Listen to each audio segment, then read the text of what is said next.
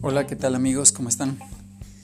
Aquí pues eh, haciendo un pequeño episodio en el cual quiero hablar un poquito sobre mm, no complicar lo que es eh, sencillo.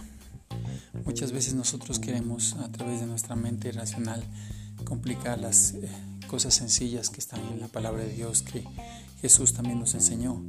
Jesús enseñó verdades muy complejas de una manera sencilla y no se trata de que nosotros compliquemos las cosas. Eh, cuando Jesús habló de la oración, por ejemplo, él dijo que debemos ir a nuestro lugar secreto y hablar con nuestro Padre que está en el secreto y nuestro Padre que nos ve en lo secreto nos recompensará en público.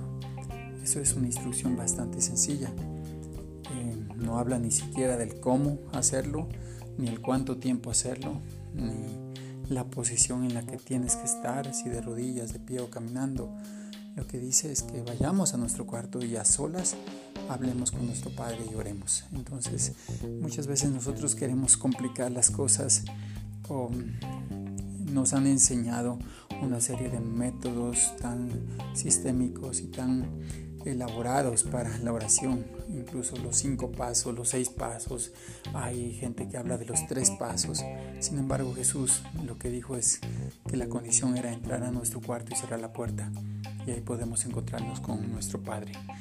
Eh, estamos en la gracia, en la época de la gracia, podemos acudir al trono de la gracia delante de nuestro Dios y con la confianza de que Él está ahí y nosotros podemos estar con Él. Entonces es sencillo, no compliquemos lo que es sencillo, vayamos a nuestro cuarto y oremos y de la misma manera en cuantas otras cosas también Jesús nos enseñó a través de los evangelios.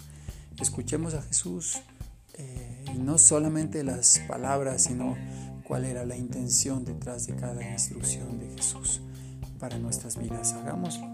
No nos quedemos solamente en escuchar o en leer o en estudiar, sino también poner en práctica las instrucciones que Jesús las dio de una manera sencilla.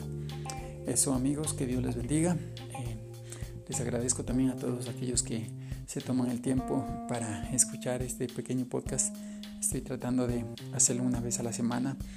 Eh, voy a tratar de hacerlo semanalmente.